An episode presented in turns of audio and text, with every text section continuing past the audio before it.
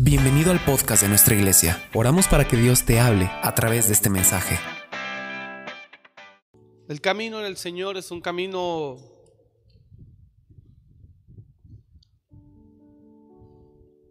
según como lo podamos ver, pero no es un camino corto o breve. Aunque el Señor describe que la vida es breve en la tierra, como un abrir y cerrar, pero mantenerse fieles a Dios durante ese abrir y cerrar de ojos no es nada fácil. Eh, y Josafat, hijo de Asa, verso 41, dice que comenzó a reinar Judá en el cuarto año de Acab, rey de Israel. Josafat tenía 35 años cuando comenzó a reinar y reinó 25 años en Jerusalén. El nombre de su madre fue Azuba, hija de Silgi, y anduvo en todo el camino de Asa su padre, sin desviarse de él, haciéndolo recto ante los ojos de Jehová. Hasta ahí. Y anduvo, diga conmigo, y anduvo en todo el camino de Asa su padre, sin desviarse de él, haciendo lo recto ante los ojos de Jehová.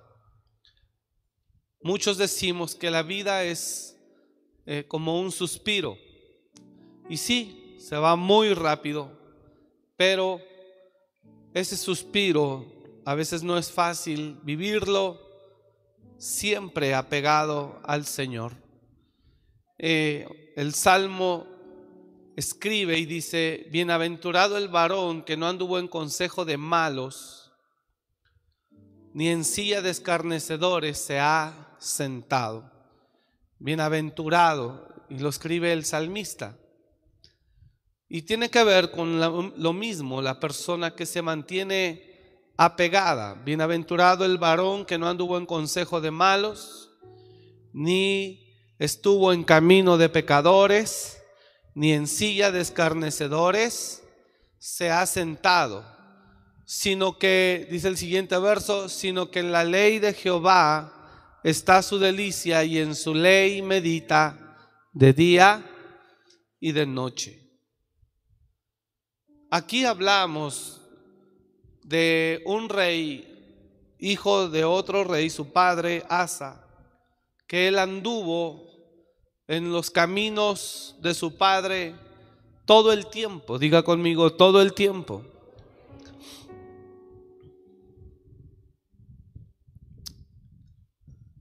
Qué triste es cuando nos desviamos y nos alejamos. Las cosas pueden cambiar de una manera drástica. Las cosas pueden cambiar de una manera de un momento a otro y debemos de tener cuidado. Diga conmigo, debo de tener cuidado que las cosas no cambien de repente. Oremos juntos y diga conmigo, Señor, ayúdame. En el nombre de Jesús yo te pido, ayúdame a no cometer locuras. Ayúdame, Señor, a tener dominio propio. Vamos, ore conmigo y diga, Señor, ayúdame a mantenerme, Señor, fiel a tu palabra, a tu enseñanza. Ayúdame, Señor, porque las cosas pueden cambiar en un instante. Las cosas pueden, Señor, salirse de su curso en un momento. Vamos, diga conmigo, y yo te ruego en esta tarde que tú me ayudes en el nombre de Jesús a no apartarme ni a derecha ni a izquierda, a no apartarme, Señor, de tu camino. Esa es la mayor preocupación que debe haber en un cristiano. La mayor preocupación que debe haber en un cristiano es no perder el equilibrio, el control. La mayor preocupación que debe de haber en un cristiano es no perder el norte de su vida o el rumbo de su vida.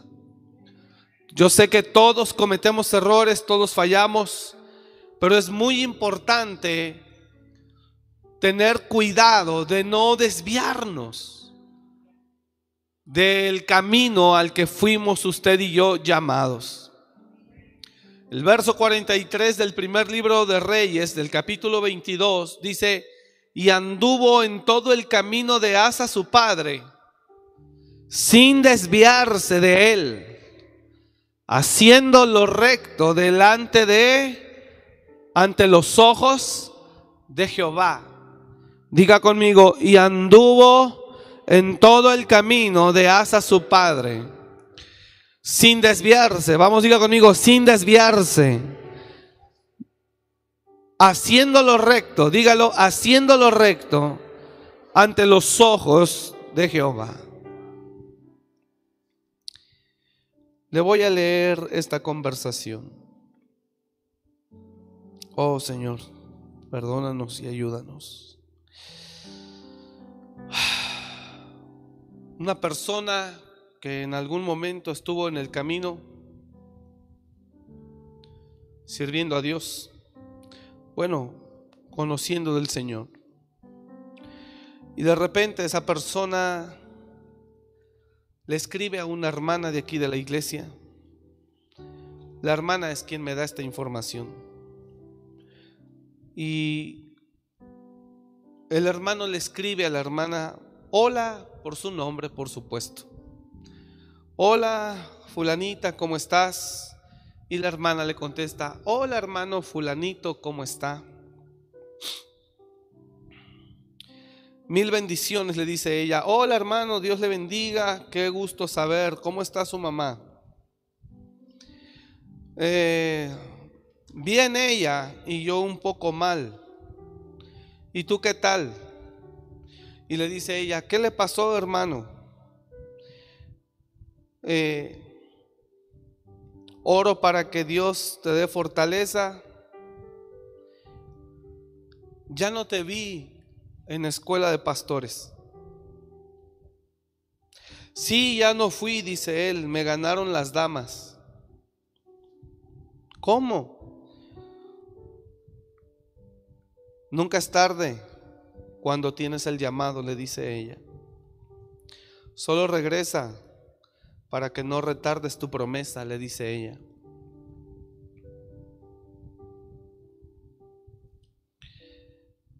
Y dice, ya sé, eso lo tengo en mente, pero me ganó la calentura.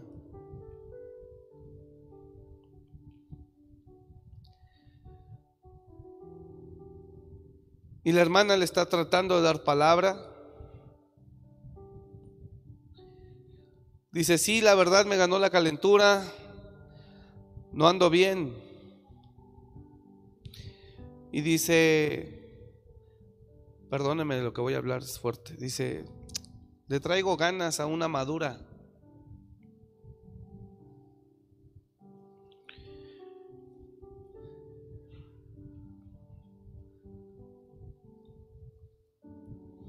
Y entonces la hermana le envía unas caras de sorpresa.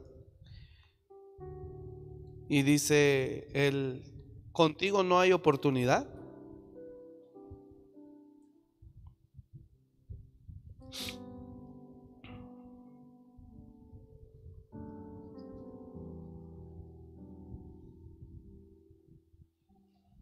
¿Cómo ve? Ahorita la hermana me expone esto, dice, ¿cómo ve, pastor? Mire el hermano y ya me enseñó. ¿Quiere que le diga que es lo más triste? Que no es el único.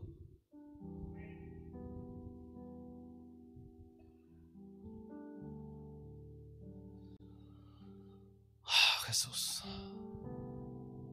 Se dice que la vida es un suspiro. Pero ese suspiro se tiene que saber vivir.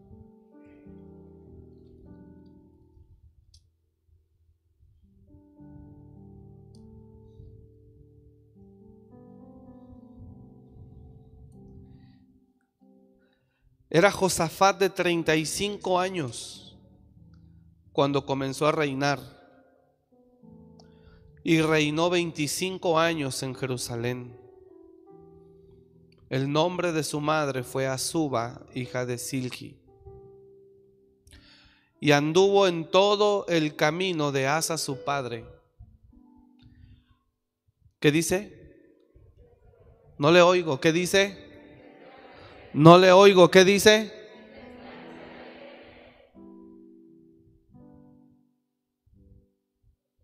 Esa es la mayor preocupación que debe haber en nosotros.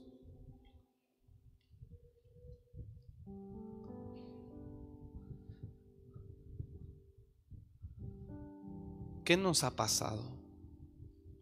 ¿Qué nos está pasando?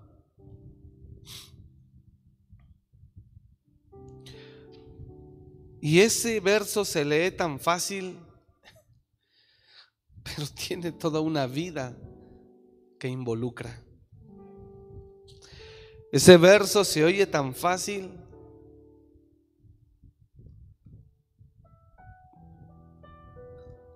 Donde dice, y anduvo en todo el camino de Asa su padre, sin desviarse de él, haciendo lo recto ante los ojos de Jehová.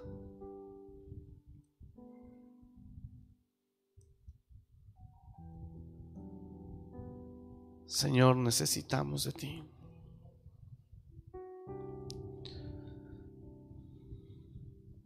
¿Usted está entendiendo? En el primer servicio dije que hay cuatro potestades que están operando en el mundo.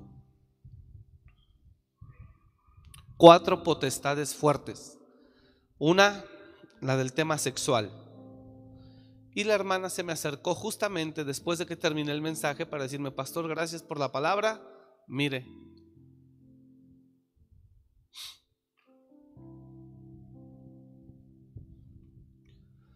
Una potestad que está operando en el mundo ahora, fuerte, fuerte, fuerte como nunca tal vez, es el tema sexual. Lujuria, lascivia, perversión, depravación, Y eso, esos espíritus de lujuria, lascivia, perversión y depravación son los que seducen para que usted practique fornicación, adulterio, homosexualismo, lesbianismo, bisexualismo, incesto, bestialismo, sadomasoquismo. Son demonios que están operando y unos fornican y otros practican el homosexualismo y otros adulteran y otros están este, eh, en bisexualismo, lesbianismo, pero todos atrapados en un problema sexual.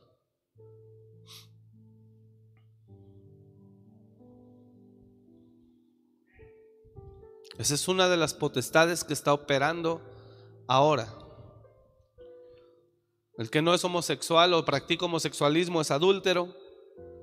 El que no es adúltero es fornicario. Y todo eso son por espíritus que están dentro induciendo o seduciendo, que es lujuria, lascivia, perversión y depravación. ¿Y qué hace esos espíritus? Provocar que tú hagas eso. Esta persona que está hablando y le está diciendo, traigo ganas de, de una madurita y no habrá contigo oportunidad, es un demonio dentro de él de perversión que lo está conduciendo a eso.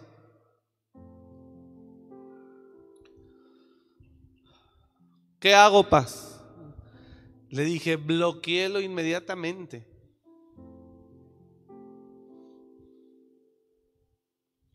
Ahora, ¿quiere que le diga algo? Este caso, lo digo con mucho respeto, nadie se ofenda, es el reflejo del estado de la iglesia.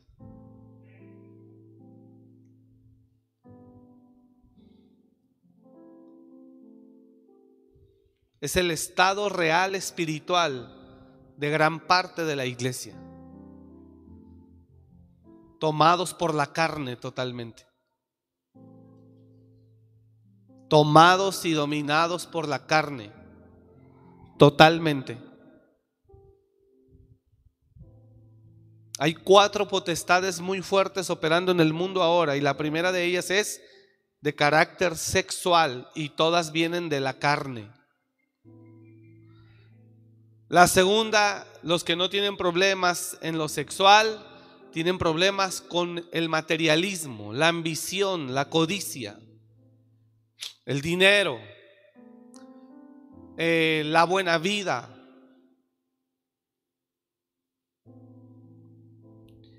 Y están atrapados en codicias, en ambiciones, en vanidades, en pretensiones, en soberbias, en arrogancias. Esa es otra. Y usted encuentra mucha gente que lo único que le interesa es eso.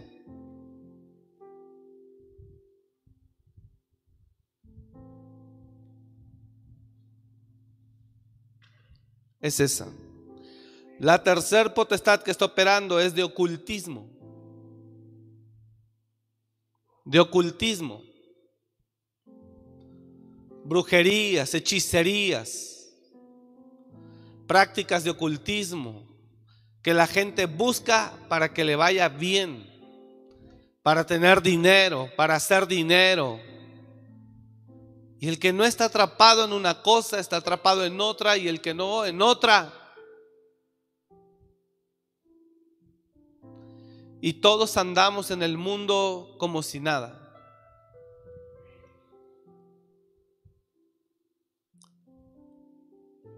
Todos. Y como decía en el primer servicio, aparentemente arrepentidos, pero con cosas en el alma ocultas. Aparentemente en la iglesia, pero llenos de maldad en el alma, moviéndonos con mucha falsedad e hipocresía. La cuarta potestad tiene, está operando en el corazón del ser humano, llenándolo de odio, de rencor, de maldad, de dureza. Son cuatro cosas que dañan gravemente nuestra vida. Hay gente que tiene el alma llena de veneno mortal, llena de maldad, y aquí pone una cara y allá atrás habla otra. Si le grabaran, se darían cuenta lo que es. Es una hipocresía fuerte. Son demonios que han tomado a las personas. Son potestades que han tomado a las personas. Así que leer el verso 43, y anduvo en todo el camino de Asa su padre sin desviarse de él, haciendo lo recto ante los ojos de Jehová, se lee en un segundo. Pero es lo más complicado que pueda haber. Está acá la iglesia. Hablaba yo en el primer servicio de Simón, libro de los Hechos, como Simón, primero Felipe hace un trabajo de evangelismo, conduce a la gente al arrepentimiento y luego al bautismo. Y después de que los bautiza en agua, eh, Felipe manda hablar al presbiterio apostólico, les dice, les manda decir a los del presbiterio apostólico, Acá en Samaria hay gente que en verdad ha entregado su vida al Señor y ellos necesitan que ustedes oren para que reciban al Espíritu Santo. Entonces viene Pedro y Juan para que la gente de Samaria que recibió a Jesús y se arrepintió de sus pecados, reciban el Espíritu Santo con la imposición de las manos. Y hay un hombre llamado Simón, que según aparentaba que él estaba arrepentido y que había creído en Jesús, pero cuando ve lo que los apóstoles hacen, ofrece dinero y Pedro le dice, arrepiéntete porque veo tu maldad, veo cómo en hiel de amargura te encuentras y en prisión de oscuridad, en prisión de maldad estás. Entonces ese Simón aparentemente había oído, había creído, se había arrepentido y hasta se había bautizado, pero la maldad seguía en él. ¿Está escuchando?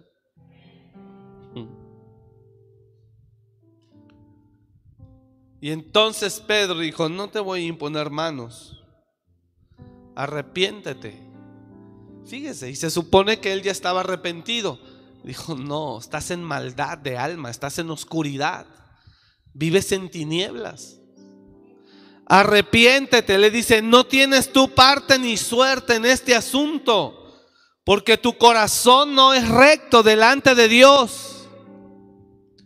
Arrepiéntete pues de esta tu maldad y ruega a Dios si quizá te sea perdonado el pensamiento. Dios santo, solo fue un pensamiento de tu corazón. Siguiente verso, porque en hiel de amargura y en prisión de maldad veo que estás. ¿Me estás siguiendo? O sea que Simón, según estaba ya arrepentido, según ya había oído, había creído, porque versos atrás dice, y Simón también creyó. Entonces, según Simón ya había oído, ya había creído, ya se había arrepentido y hasta se había bautizado en agua. Y cuando ve que los apóstoles empiezan de allá para acá a ministrar el Espíritu Santo y él ve, dice, ¿cuánto dinero quieren para que yo haga eso también? Y entonces Pedro ahí se da cuenta que Simón era una persona completamente aparente, que no se había arrepentido verdaderamente, porque él quería ser alguien, él quería impresionar a la gente aún, él quería no servir a Dios, sino quería él eh, seguir llamando la atención, pues ese era su plan y eso era lo que hacía antes de recibir a Cristo. Entonces son potestades que operan y buscan controlar a las personas y todo mundo atrapado en algo, pero nadie dice nada. Señor,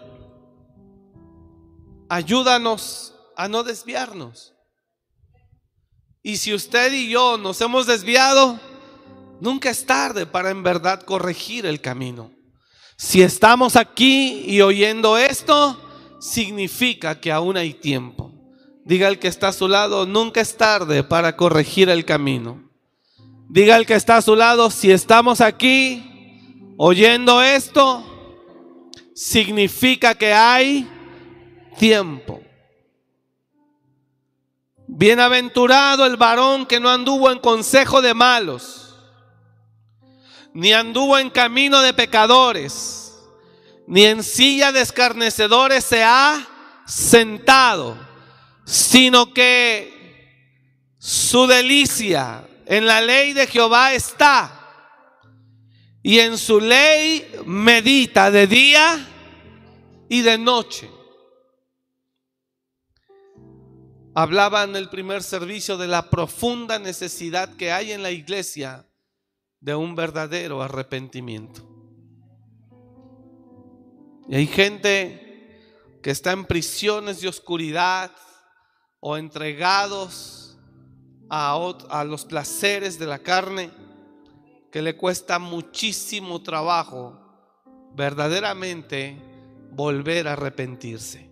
Y hay gente aquí que en algún momento se arrepintió y le entregó su vida a Dios y creyó en Él y hasta le sirvió.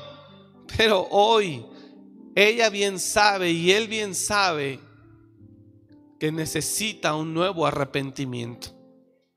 Yo no sé si aquí hay alguien que sabe que necesita nuevamente un verdadero arrepentimiento. Yo leía ayer la escritura y decía el Señor en Isaías, rasgad vuestro corazón y no vuestros vestidos. Rasgad vuestro corazón y no vuestros vestidos. Ayer lo leía por la noche. Y el Señor buscaba verdaderos frutos de arrepentimiento. Yo no sé usted, pero la mayor prioridad de un cristiano debe ser no desviarse. Diga el que está a su lado, tu mayor prioridad debe ser no desviarte. Esa es la mayor lucha, hermano. ¿Y sabe qué dice el Señor?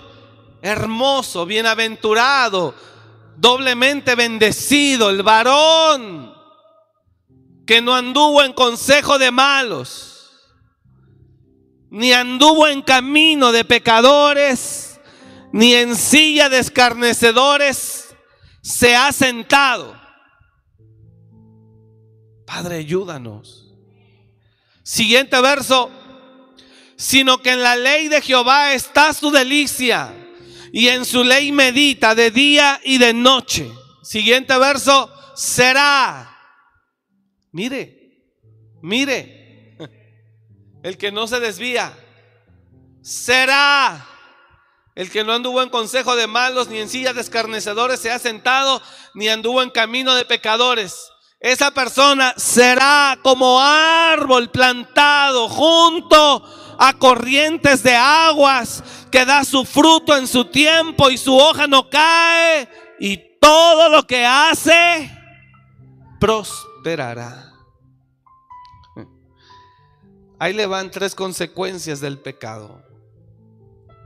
Anótelas, el que anota. Tres consecuencias de vivir una vida de pecado. Número uno, estancamiento espiritual. Todo lo que Dios quería hacer con usted, no lo puede hacer. Si Dios lo quería usar de esta forma o de aquella manera, no lo puede hacer. Lo quería usar para sanar, liberar, lo quería usar para profetizar, lo quería usar para todo lo que Él quiere hacer, no lo puede hacer. Por eso al diablo le encanta que los cristianos anden en la carne. Porque el cristiano en la carne, diga conmigo, el cristiano en la carne no sirve para nada.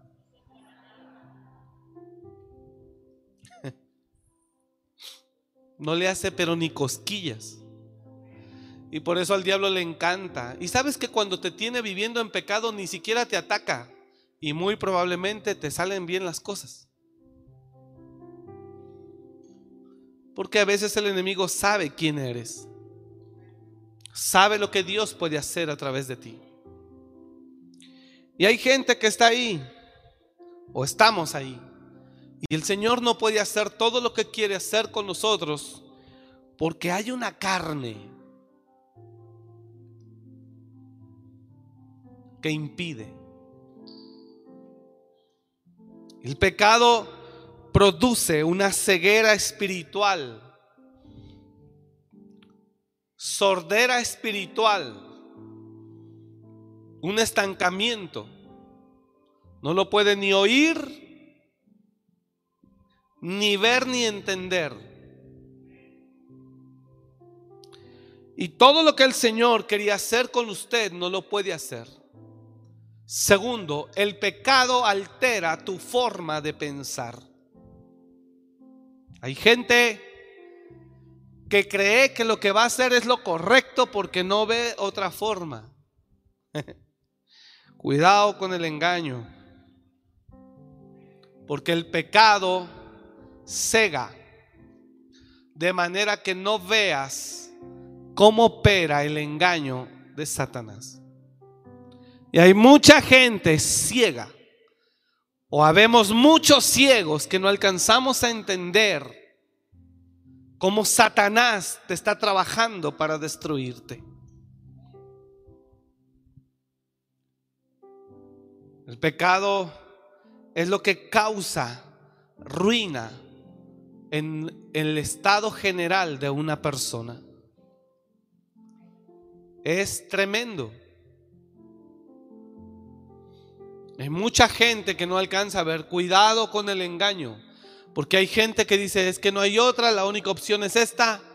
cuando usted no sabe que Dios siempre tiene muchísimas soluciones. Pero cuando estás en pecado no las puedes ver. El pecado produce un engaño tan impresionante que puede alterar tu forma de ver la vida y te cambia. Yo recuerdo y miraba el libro de números 16, cómo el engaño puede prevalecer a qué grado en las personas, a qué grado puede trascender el engaño en una persona de manera que le haga ver y creer que no está mal en lo que está haciendo. Leo rápido. Nueva traducción viviente. Leo rápido la historia y me sorprende cómo puede el engaño llevar a las personas a ver exactamente todo lo contrario. ¿Y sabes qué es lo único que falta? ¿Por qué razón es todo esto? Porque la persona no ha entendido que necesita volver a arrepentirse. Cierto día Coré, hijo de Izar, quien era descendiente de Coad, hijo de Leví. Números 16, nueva traducción viviente. Cierto día Coré, hijo de Izar, quien era descendiente de Coat, hijo de Coat, hijo de Leví, y Datán y Abiram, hijos de Eliab, junto con On, hijo de Pelet, de la tribu de Rubén, ellos provocaron una rebelión contra Moisés. Ellos provocaron una, una rebelión contra Moisés junto con otros 250 jefes de la comunidad, quienes eran miembros prominentes de la asamblea. Todos Verso 3, todos se unieron contra Moisés y Aarón y les dijeron, ustedes han ido demasiado lejos. El Señor santificó a la comunidad entera de Israel y Él está con todos nosotros. ¿Usted, usted está entendiendo? ¿A qué grado? oh Jesús, ¿sabes qué? El pecado produce ceguera para que después no te des cuenta cómo Él te está matando y destruyendo. Y ni cuenta te des. Está acabando con tu familia, con tu casa y ni cuenta te das. y tú lleno de razón según. Si Satanás pudiera, si pudieras oír a Satanás, te diría, eres un tonto, porque te estoy haciendo pedazos. Y ni cuenta te das. Pero tú sigue con tu adulterio. Tú sigue con tu ilusión falsa. Mientras yo te destruyo hasta que no te puedas levantar. Pero tú sigue con tu fornicación para que no puedas ver nada te entretengo aquí, mira, en lo que yo te estoy acabando. Y voy a acabar contigo y con los tuyos. Pero tú entretente en tu pecado para que no puedas ver nada.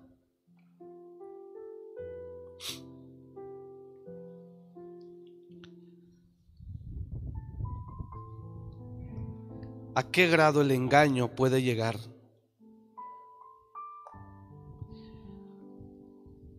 le dijeron a Moisés, verso 2 dice, ellos provocaron una rebelión contra Moisés.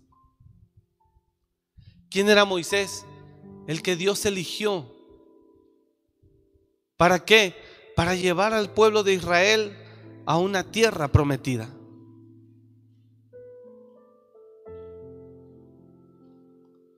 Y ellos dijeron, provocaron una rebelión contra Moisés junto con 250 jefes de la comunidad. No era cualquier persona. Quienes eran miembros prominentes de la asamblea, todos se unieron contra Moisés y Aarón y le dijeron, ustedes han ido demasiado lejos. Santo Padre. Así que aquí si es real que los patos le tiran a las escopetas. Y gente engañada sin darse cuenta, así vive. Atacando la autoridad y el gobierno que verdaderamente Dios estableció. Ustedes han ido demasiado lejos. El Señor santificó a la comunidad entera de Israel y Él está con todos nosotros. Pues a quién no le conviene oír eso. ¿Qué derecho tienen ustedes para actuar como si fueran superiores al resto del pueblo del Señor? ¿Qué derecho tienen ustedes? Le dicen. Wow. ¿Sí está entendiendo? Cuando Moisés oyó lo que decían, míreme, cuando Moisés oye lo que dicen, Moisés dice, no manches. No lo puedo creer. Wow.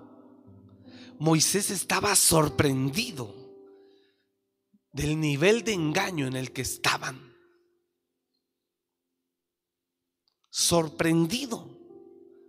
Ah, pues no te sorprendas, porque puedes estar tremendamente engañado o engañada, ciego por pecado, creyendo que tienes la absoluta razón.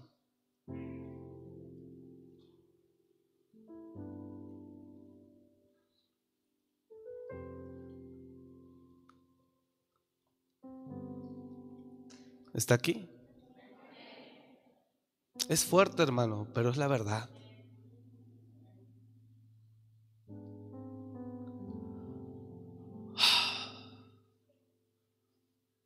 Cuídame, Señor, de no desviarme.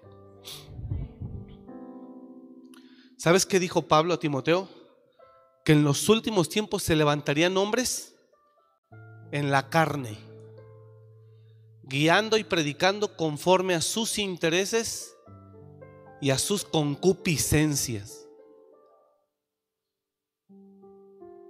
¿Ah? Como el líder de la iglesia a la luz del mundo, que se estuvo acostando con niños, con niños y niños y niños, y mujeres y mujeres y mujeres y mujeres, engañado, pervertido, que Dios tuvo que intervenir y todos los millones de seguidores con el velo. No el de la cabeza, señores, el de los ojos. Que Dios tuvo que intervenir porque Él era el líder de la iglesia, o sea, sobre Él no había nadie más. ¿Quién lo ceñía? Dios tuvo que sacar esto a la luz del dominio público para que el tipo fuese juzgado conforme a la ley terrenal porque incurrió no solo en un pecado, sino en un delito. Pero ¿cómo puede un tipo llegar a hacer semejantes cosas y hablar de Dios? Pues para que no te sorprendas. Así que tú puedes creer que estás bien en lo que vas a hacer. Puedes creer, ay papá, si Satanás puede engañar a líderes mundiales, ¿quién somos tú y yo? Si Satanás puede engañar a líderes importantes, ¿quiénes somos usted y yo? Como para sentirnos que nosotros sabemos que tenemos la razón, que yo tengo el sartén por el mango. Mejor ni diga nada. Porque si lo pudo engañar a ellos que están cargados de conocimiento, cargados de palabra, una amplia experiencia dentro de lo ministerial. ¿Quién somos usted y yo?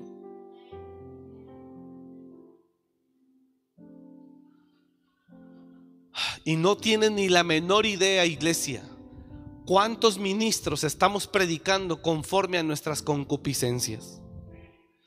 Y ministros e iglesias completas que no quieren hablar del pecado, no es que se espanta la gente. Mentira, Él es el primer cerdo atascado de pecado, que no tiene ni cara para poder hablarlo. Él es el primer pervertido, sucio.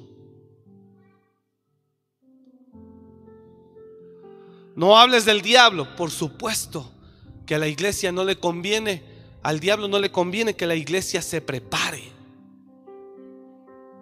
y sepa. Pero si el engaño pudo venir a este grado en Datán, Abiram y Coré, ¿usted cree que no puede estar?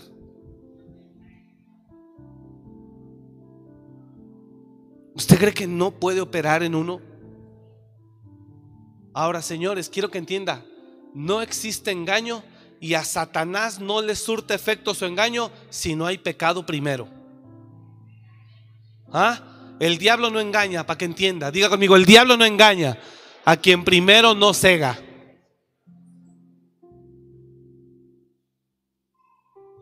Primero tienes que estar ciega. Y se ciega por el pecado. Para después ver las cosas distintas. Y hacerte creer que tienes toda la razón.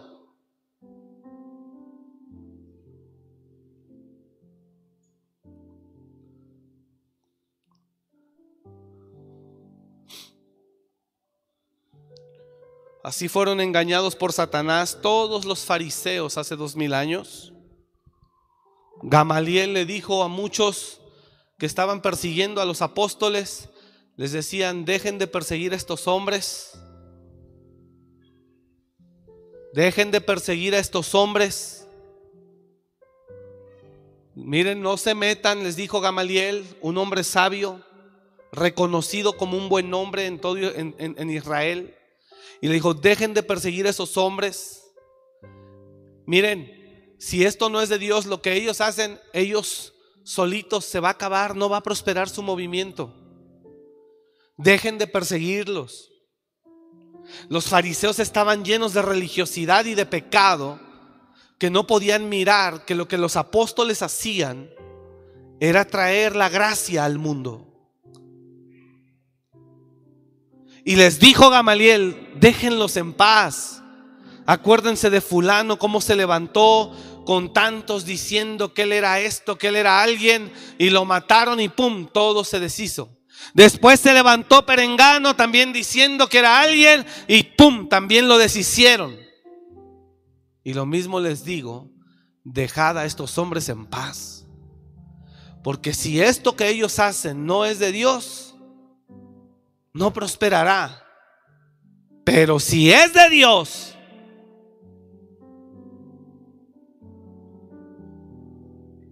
así que si lo que estás haciendo es de Dios, dale. Dale. Pero si no es de Dios, uy, papá.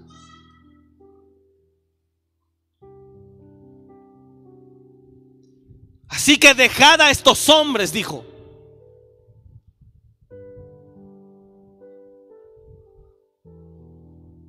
De igual forma, si lo que ellos hacen no es de Dios, se desvanecerá. Pero si es de Dios, ustedes están en tremendos, se van a meter en tremendos problemas. Y si algo opera hoy en este mundo es el engaño más de lo que usted imagina al grado de Satanás te quiere engañar, al grado que a lo malo le llames bueno y a lo bueno malo. Satanás quiere engañarnos y quiere engañarlo a usted al grado que a lo bueno le llame malo y a lo malo bueno. Que lo amargo lo ponga por dulce y lo dulce por amargo.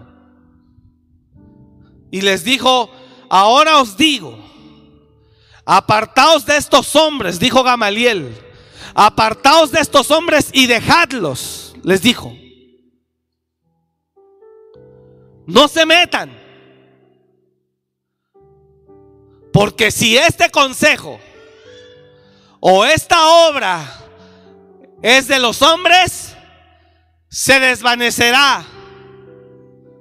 Mas si es de Dios, mas si es de Dios, no la podréis destruir. Y ustedes van a ser hallados luchando contra Dios. Los sacerdotes fueron y mataron a Jesús porque lo tenían como un blasfemo, porque lo tenían como un hereje. Fueron y lo mataron. Lo siguieron mientras iba a la calavera, al monte de la calavera fueron y lo siguieron y lo vieron cómo lo crucificaron y vieron cómo le enterraron la lanza por el costado. Y los sacerdotes hasta ahí creían que habían hecho lo correcto. Y cuando regresan al templo, empieza un terremoto y entonces se abre el velo del lugar santísimo y el templo se parte y la tierra se abre y el cielo se oscurece. Y entonces se dieron cuenta que el enemigo los había usado, engañado para matar al Señor de la vida. No hubo vuelta atrás. Todos ellos al infierno.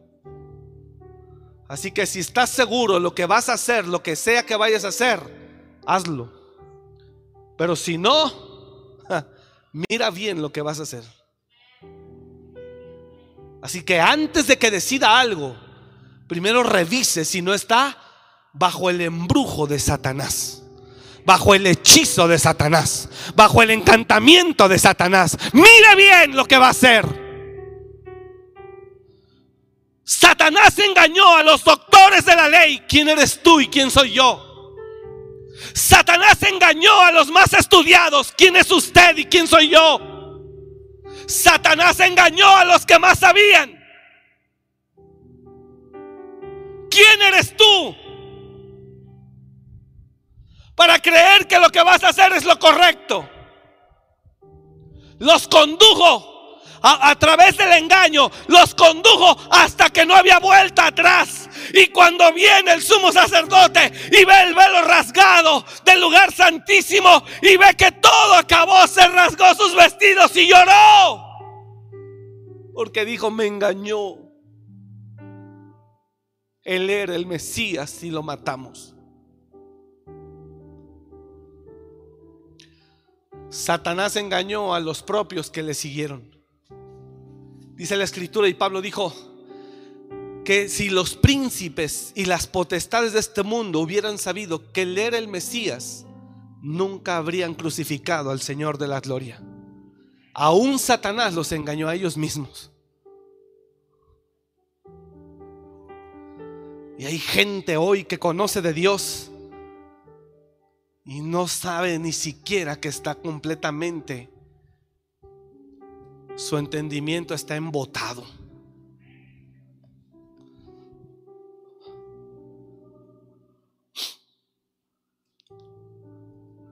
Estamos acá.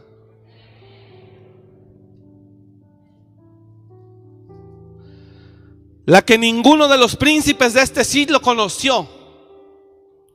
Porque si lo hubieran conocido, nunca habrían crucificado al Señor de la gloria. Así que deje de creer que Satanás lo hace fuerte, porque es el diablo, no es más. No, yo no necesito, no, tenga cuidado, porque usted está hablando haciéndole creer al diablo que él es el que lo hace fuerte, lo va a dejar tirado. Muchos nos estamos conduciendo y hablamos y hacemos por el engaño en el que estamos, bajo el engaño, el encantamiento que traemos. Muchos. Ese es el mayor peligro de un cristiano.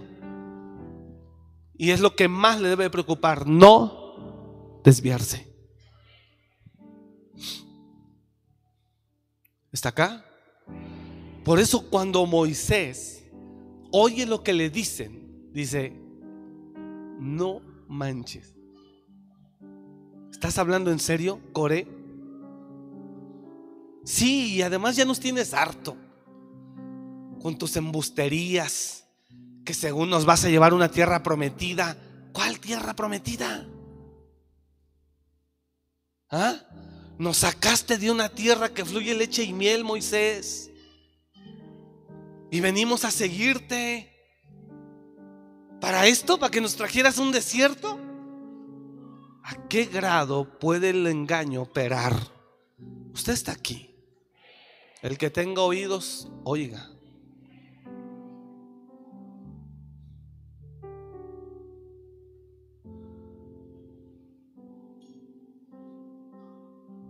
Te vas hablando de la iglesia como si te vas hablando de la iglesia creyendo que tienes toda la razón. Ah, Jesús, qué valor.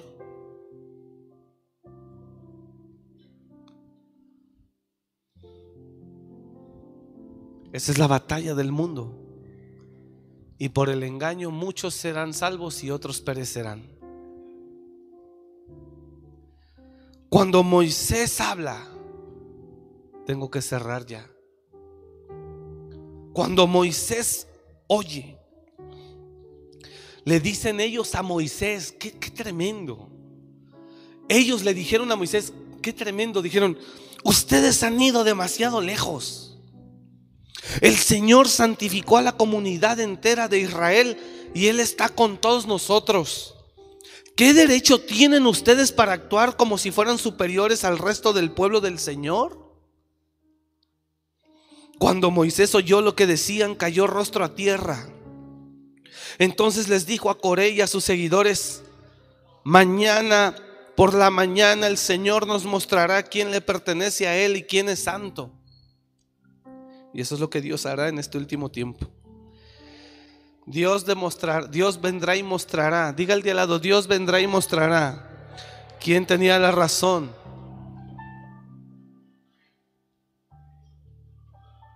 Si tú o con el que altercas.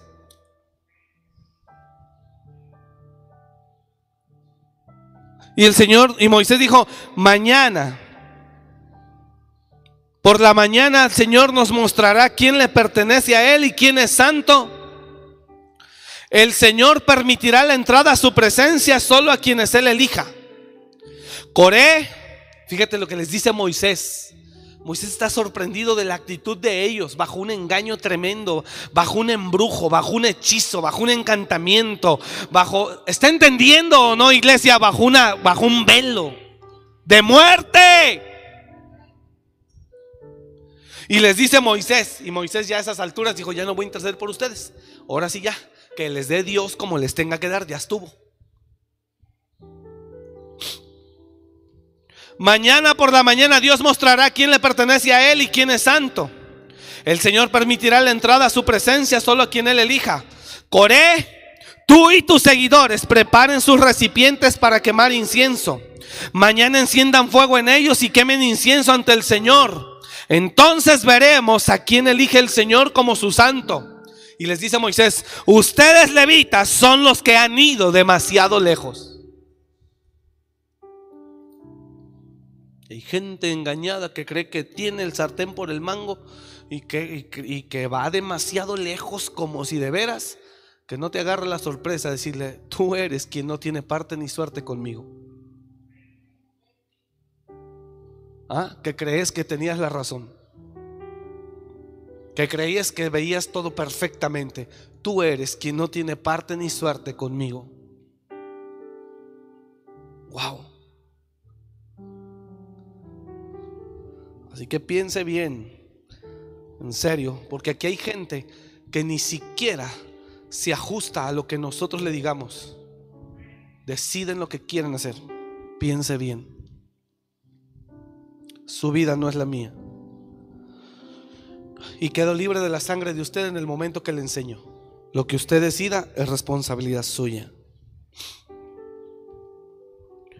Coré Ustedes son los que han, ustedes levitas son los que han ido demasiado lejos. Moisés le habló de nuevo a Coré y le dice, ahora escuchen levitas.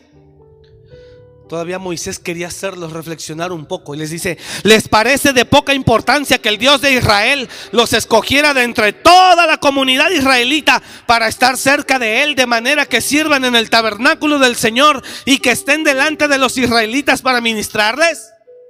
¿Les parece poco? Moisés queriéndolos hacer reflexionar.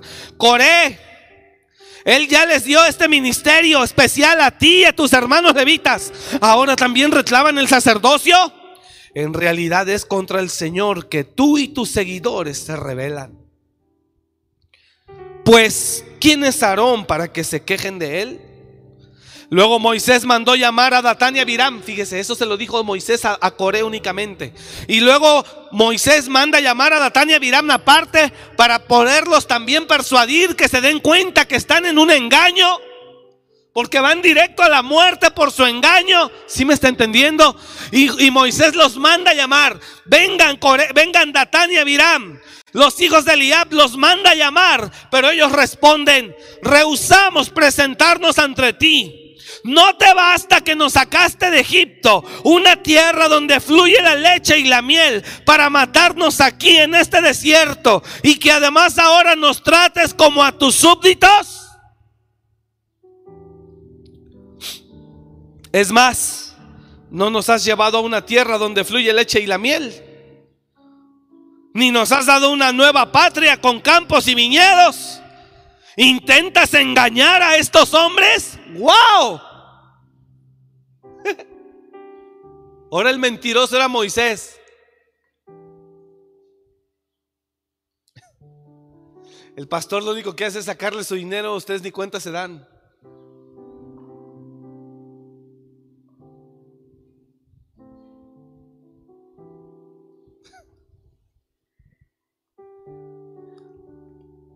No nos has llevado a una tierra donde fluye la leche y la miel, ni nos has dado una nueva patria con campos y viñedos, no, como son tan obedientes que la merecen. Y todavía dicen, ¿intentas engañar a estos hombres? ¿Sí está entendiendo, hermano? Así que no vamos a ir a que nos estés, nos quieras terapiar. ¿Eh? Nos tienes harto. Y entonces ahí Moisés dijo, ok. Entonces Moisés se enojó mucho y le dijo al Señor, no aceptes sus ofrendas de grano. Yo no les he quitado ni siquiera un burro, ni jamás he lastimado a ninguno de ellos. Qué tremendo Moisés. Le dijeron que él quería engañar. Moisés dice, nunca les he quitado ni un burro. Y Moisés le dijo a Coré, tú y tus seguidores deberán venir aquí mañana y presentarse ante el Señor. Aarón también estará presente. Tú y cada uno de tus 250 seguidores deberán preparar un incensario. Ya estoy terminando, solo por favor, ya terminé. Solo escúcheme con atención esto. Tú y cada uno de tus 250 seguidores deberán preparar un incensario y ponerle incienso para que todos los puedan presentar ante el Señor. Aarón también llevará el suyo. Así que cada hombre preparó un recipiente para quemar incienso, lo encendió y le puso incienso. Después se presentaron a la entrada del tabernáculo con Moisés y Aarón. Mientras tanto, Corea había incitado a toda la comunidad contra... Mire esto, mire esto. Mientras tanto, Coré fue e incitó Mientras tanto, Corea había incitado a toda la comunidad contra Moisés y Aarón. Wow, Dios santo. Y todos se reunieron en la, en la entrada del tabernáculo. ¿Sabes por qué ellos hicieron eso? Porque estaban seguros, diga conmigo, estaban seguros que el que estaba mal era Moisés. Dijeron, vengan, vengan para que vean cómo nomás Moisés y Aarón los, los tratan de tontos y los engañan, vengan mañana. Ok. Mientras tanto, verso 19, Corea había incitado a toda la, la, comunidad contra Moisés y Aarón, y todos se reunieron a la entrada del tabernáculo Entonces la gloriosa presencia del Señor se apareció ante la comunidad. Y el Señor les dijo a Moisés y Aarón, alejen de todas estas personas para que pueda destruirlas en el acto.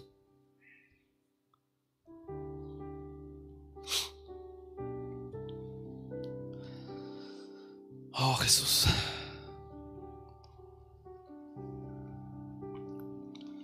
Pero Moisés y Aarón cayeron rostro en tierra y rogaron.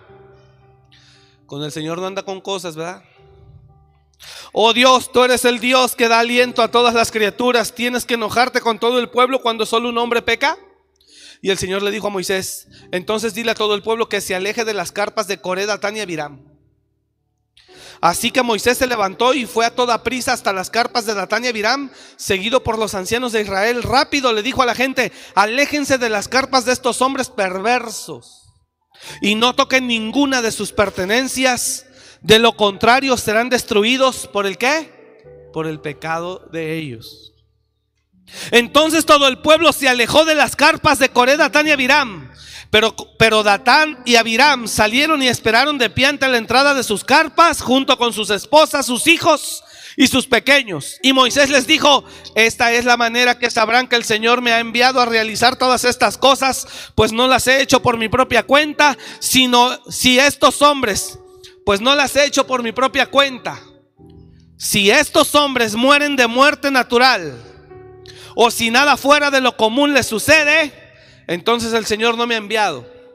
Pero si el Señor hace algo totalmente nuevo y la tierra abre su boca y se los traga con todas sus pertenencias y descienden vivos a la tumba, entonces ustedes sabrán que estos hombres mostraron desprecio por el Señor. Apenas Moisés terminó de decir estas palabras, la tierra repentinamente se abrió debajo de ellos la tierra abrió la boca y se tragó a estos hombres, a los hombres, junto con todos los de su casa y, y todos sus seguidores que estaban junto a ellos y todo lo que poseían. Así que descendieron vivos a la tumba. Junto con todas sus pertenencias, la tierra se cerró encima de ellos y desaparecieron de entre el pueblo de Israel.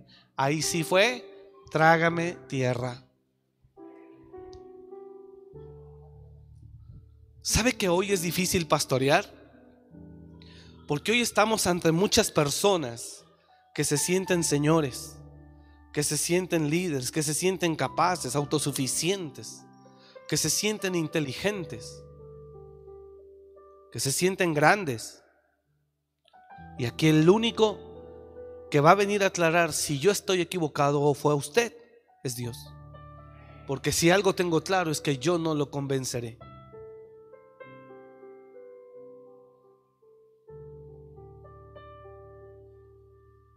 Estamos a ese nivel de rebelión, donde el pastor o el ministro ya no puede convencer fácilmente a todos. Así que no hay de otra más que esperar que Dios venga. Se puede abrir la tierra aquí y yo soy el que desciende por mentiroso, por engañador, o puede ser diferente. Mucha gente se ha ido y se va de las iglesias creyendo que el ministro es el que está en el error. Y la gente va y vive su vida y pueden tener recurso económico y dices, ¿ves cómo todo está bien? Puedes tener recurso económico, pero eso no significa que tengas amistad con Dios.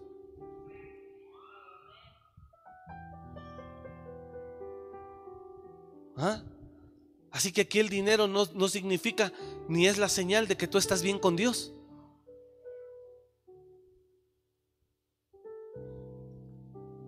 Cuidado con el engaño, porque a ese grado nos puede llevar. ¿Me está escuchando? ¿Y cómo opera el engaño? Primero con el pecado. Nos hace ver las cosas distintas. Así que pidamos a Dios que en verdad no permita que nos desviemos. Ni a derecha ni a izquierda. Bienaventurado el varón que no anduvo en consejo de malos, ni en silla de escarnecedores se ha sentado, ni anduvo en camino de pecadores, sino que su deleite está en la ley de Jehová. Será como árbol plantado junto a corrientes, que echará sus raíces, y todo lo que hace prosperará. Póngase de pie, por favor. Padre, ayúdanos. Porque el mugre diablo puede estar engañándonos y no nos damos cuenta. Puedo estar siendo engañado y no puedo darme cuenta. Haciéndome creer que tengo toda la razón y no darme cuenta. Perdóname en el nombre de Jesús. ¿Alguien está entendiendo? Si puedo mirar el cuadro como Corey y Datania Viram y Levi pudieron mirar diferente. ¿Sí lo pudo ver o no?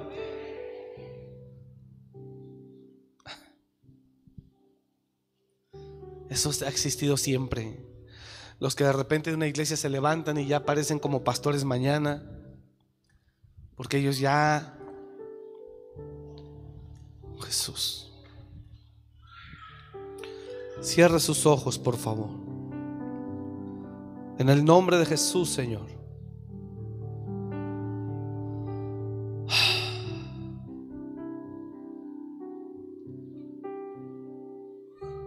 Guárdanos. Guárdanos. Quita toda venda mágica de nuestros ojos. Renunciamos a toda mentira de Satanás sobre nuestra vida. Espíritu de mentira y de engaño, te vas. Espíritu de soberbia y orgullo, te vas de nuestra vida en el nombre de Jesús. Espíritu de falta de perdón, de odio y de rencor, te vas en el nombre de Jesús. Espíritu de rebelión, de desobediencia, espíritu de anticristo, te vas en el nombre de Jesús. No tienes poder en nuestra vida. Señor, perdona mis pecados. Perdona nuestros pecados. Espíritu de engaño y de mentira, fuera. Fuera todo espíritu de mentira y de engaño en el nombre de Jesús. Fuera. Todo espíritu de mentira, de engaño, fuera. En el nombre de Jesús, toda hechicería, brujería, fuera de la iglesia, fuera. Brujería, hechicería, fuera. Erotismo, fuera en el nombre de Jesús. Ahora. ¿Sabe cómo Jezabel engañaba? Ah, seduciendo. Seduciendo con erotismo, con sensualidad, con lujuria. Cuando venía Jehú contra ella y supo que venía contra ella, rápido ya se estaba pintando y arreglando para seducir al hombre. Pero él inmediatamente ni siquiera la miró, nada más dijo, el que mate a Jezabel. Es el maldito diablo que seduce a través del sexo para que usted pierda el poder espiritual que Dios ha otorgado. Fuera todo espíritu de Jezabel. Demoníaco en el nombre de Jesús. Que opera no solo en mujeres, aún en hombres. Llenos de lujuria, de lascivia, de perversión. Fuera en el nombre de Jesús todo espíritu de engaño y de mentira.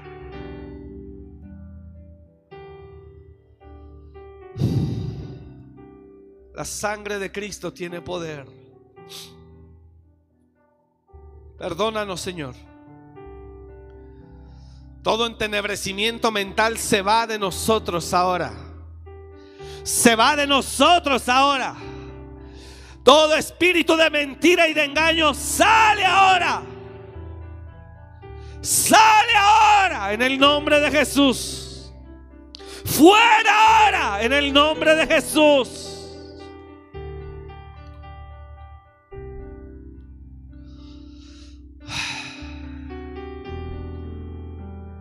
Estamos, Señor. Te pedimos perdón. Y te pedimos que nos limpies con la sangre de tu Hijo. de todo engaño y de toda mentira demoníaca. De todo engaño y de toda mentira, toda influencia demoníaca. Personas que Satanás usa, Señor, yo las reprendo de mi vida ahora. Vamos, reprenda. Reprendo toda persona que el diablo usa para seducirme, para influenciarme. En el nombre de Jesús, ahora se va. Se va ahora de mi vida. Hay gente que el diablo usa como esa persona que le escribió a esa mujer. Hay gente que el, hay, hay gente que el diablo usa como ese hombre que busca a esa mujer que ha estado caminando buscando a Dios. Lo quebrantamos en el nombre de Jesús. Ahora. Todo hombre dominado por influencia demoníaca. Ahora, Señor, aléjalo. Aléjalo, aléjalo. La sangre de Cristo tiene poder. Derrumbamos toda obra de hechicería. Derrumbamos toda obra de hechicería, de brujería. Ahora en el nombre de Jesús. ¡Oh! Toda obra de ocultismo, encantamiento se deshace. Se deshace. Se deshace. Ligaduras sexuales se rompen. Ahora. Rabacanda, rabaquita, rabacanda, rabacaya. Rebababa. Toda obra demoníaca se deshace ahora. Fuera, fuera, en el nombre de Jesús. La sangre de Cristo tiene poder. Espíritus de maldad. Espíritus de maldad. De hechicería. De odio. De rencor. Salen. Salen. Salen. Falta de perdón. Sale. La sangre de Cristo tiene poder.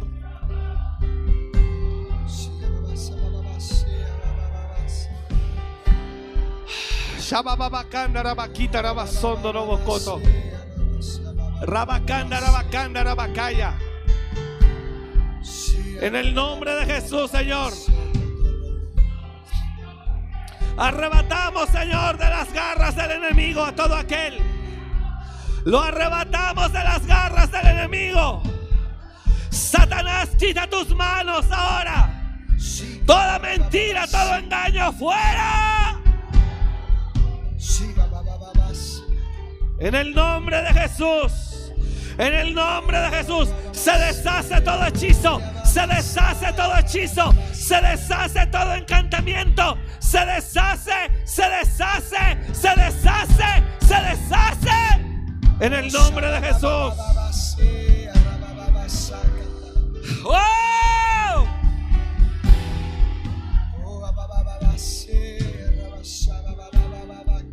Levántanos, Señor. Levántanos, Señor. Levántanos, Señor. Levántanos, Señor. Todo espíritu de destrucción, huye. Todo espíritu de destrucción, huye. Todo espíritu de destrucción, huye. Espíritu de mentira, huye. Espíritu de maldad, huye. En el nombre de Jesús. Fuera. Fuera.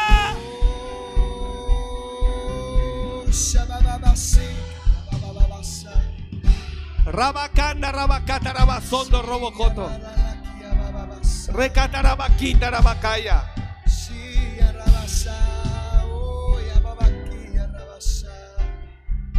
En el nombre de Jesús. En el nombre de Jesús. En el nombre de Jesús. Señor, levántanos en el nombre de Jesús. Levántanos, Espíritu Santo. Le pedimos perdón por nuestros pecados, nos arrepentimos y renunciamos a toda vida de pecado. Y te pedimos que nos levantes en el nombre de Jesús, Señor. Levántanos. En el nombre de Jesús. Míreme. ¿Sabe qué es ese hombre enviándole esos mensajes a esa hermana? Diciéndole, tengo ganas, ando mal, me ganaron las damas. No, no me ganó las damas, me ganó el diablo. ¿Sabe qué significa ese hombre diciéndole, no hay oportunidad con usted? Es un dardo envenenado. Ella es una mujer sola ahora. Tiene años sola. El marido se largó y la abandonó. Y ya tiene años sola y le mandan ese dardo. ¿Usted cree que no entra el diablo con el alma que se siente sola? Que también ella tiene derecho a ser feliz. Y usted no sabe que entra el engaño y dice, bueno, tal vez es la persona que puede Dios tener para mí.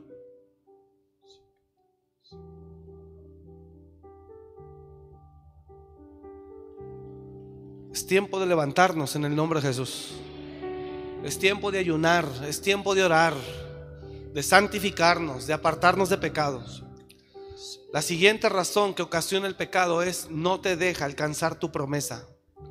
Y la tercera es no deja que se cumpla el propósito que Dios tenía para tu vida. Produce un estancamiento espiritual, ceguera espiritual, estancamiento espiritual. No deja que alcances las promesas y no deja que se cumpla lo que Dios habló de ti. Y mientras tú estás feliz ahí en el pecado o con una relación que te entretiene, que nada que ver, Dios tiene algo más grande para ti. Y hay gente que el diablo en ese desvío los ata todavía. Los ata. En ese desvío, o sea, equivocadamente toman decisiones todavía peor que hacen que el yugo se haga todavía más fuerte. Ejemplo, tomar un hombre y casarme con él, un hombre que no tenía Dios para mí. Entonces desobedezco porque tomo un hombre que no tenía Dios para mí. Y todavía me caso con él. Y todavía tengo hijos. Uy, papá, le diste como tres vueltas al yugo. Para que menos se rompa. ¿Sí entendió?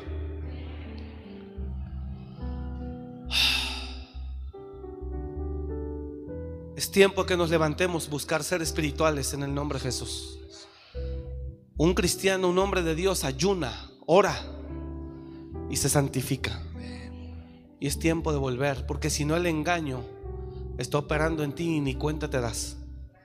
Y te va a llevar a cometer errores que pueden determinar el rumbo de tu vida. Y hasta tu, hasta tu vida eterna comprometerla. Así que levántese. Yo le sugiero que empiece a tener una vida de ayuno que empiece a santificarse, a guardarse, que empiece a buscar a Dios, a meterse con Él, para que el Espíritu vuelva y le hable, le revele, le muestre y corra toda mentira y todo engaño. ¿Me está entendiendo? Para que pueda ver con los ojos de Dios. Y si entonces ya con los ojos de Dios es de Dios que usted haga esto o haga aquello, tendrá el aval de Dios. Pero que no te engañe Satanás como engañó a los fariseos. Cuando mataron a Jesús se dieron cuenta quién era Él. Cuando el velo se rasgó. Judas, cuando entregó a Jesús, cuando lo entregó, se dio cuenta que lo habían engañado. Y fue a volver, volvió al sacerdote a darle el dinero. A dar el dinero. Y dijo, he entregado sangre inocente. ¿Cuándo se dio cuenta? Cuando ya Jesús lo estaban crucificando. He entregado sangre inocente dijo, eso es tu problema. Llévate tu dinero. No lo quiero, entonces no me interesa. Lárgate con tu dinero. Ahí es donde culmina el engaño. Ahí es donde culmina. Entonces Judas dijo, no tengo perdón lo que hice. Me engañó Satanás y entregué a Jesús. Por eso fue y se ahorcó de tan mal que se sentía. Como Coré, Datán y Abirán veían las cosas. A Egipto le llamaron leche y miel, tierra que fluye. A Moisés decían que él era el que los estaba engañando. y ellos decían que todo Israel era santo. Así hay muchísimos enseñando. Y la gente dice amén. Y cuando les dices, no, el Señor te va a bendecir, cuando vives una vida tremenda de pecado, ¿cómo le dices eso? Y claro, tú prefieres oír eso. Sí, sí, sí, me lo está diciendo el pastor. Cuando tú no sabes que Él no es un pastor, es un lobo rapaz. Ah, así que tenga cuidado. Yo sé que es tarde y discúlpeme el tiempo. Pero esto, esto tiene que ver con tu vida eterna, con tu futuro. Aquí no estamos perdiendo el tiempo. Estos son asuntos de reino. Y allá usted. Pero es necesario salir del pecado. Ya. Porque mientras haya pecado, la ventaja que Satanás tiene de engañarte es absoluta. Por eso nos ven tan diferente. Y lo peor es que ven diferente y creen que tienen toda la boca llena de razón. Oh Jesús. Y ya no hay autoridad que los convenza a la que se sometan, si a Moisés. Si a Moisés, ¿está entendiendo eso? Si a Moisés, al frente de dos millones de personas y frente a la nariz de todos, les mostró el poder de Dios abriendo el mar rojo si a Moisés, que en Egipto demostró maravillas, señales, si a Moisés se le revelaron, imagínese a uno. Por eso le digo que ya no hay persona que reciba de otra persona, porque todos nos creemos jefes y señores y no recibimos de nadie. Entonces aquí no hay de otra más que venga el Señor y diga, ¿quién? Si tú o yo. Yo me tengo que cuidar de no dar una palabra adulterada cada que me paro aquí. Y tengo que cuidar de no desviarme, porque si no voy a ser desechado también. Voy a ser desechado. Yo lucho. Mi salvación como ministro y como hombre de Dios es que no pervierta la palabra y que no negocie con la palabra. Porque si no me perderé yo y haré perder a muchos. Y mi lucha es esa. Tu lucha es no caer en engaño. Y no existe persona que esté en pecado y que diga, no hombre, a mí nadie me engaña. El pecado cega, estanca, impide que alcances la promesa y que se cumpla tu propósito. Le bendigo de verdad. Y mi consejo es, métase a ayunar y a buscar a Dios. Para que se fortalezca espiritualmente. Y una vez fortalecido, venza el pecado. Para que entonces sus ojos se abran y pueda mirar la verdad. Y oro y declaro en el nombre de Jesús que así será. Y antes de que tomes decisiones determinantes en tu vida, tú vas a poder abrir los ojos y vas a decir, estaba a punto de hacer esto, pero gracias Señor que llegaste a tiempo. Y prefiero profetizar eso, que llegará a tiempo el Señor a tu vida, el colirio a tus ojos, y no habrá tragedia, ni algo que se vaya a perder en el nombre de Jesús. Oro y creo y le pido a Dios que así sea, que puedas mirar antes de cometer el error. ¿Me está escuchando? Que el Señor abra nuestros ojos y nuestro entendimiento. Gracias por escuchar este mensaje. Comparte y suscríbete. Para más información de nuestro ministerio visita www.amoryrestauracionmorelia.org.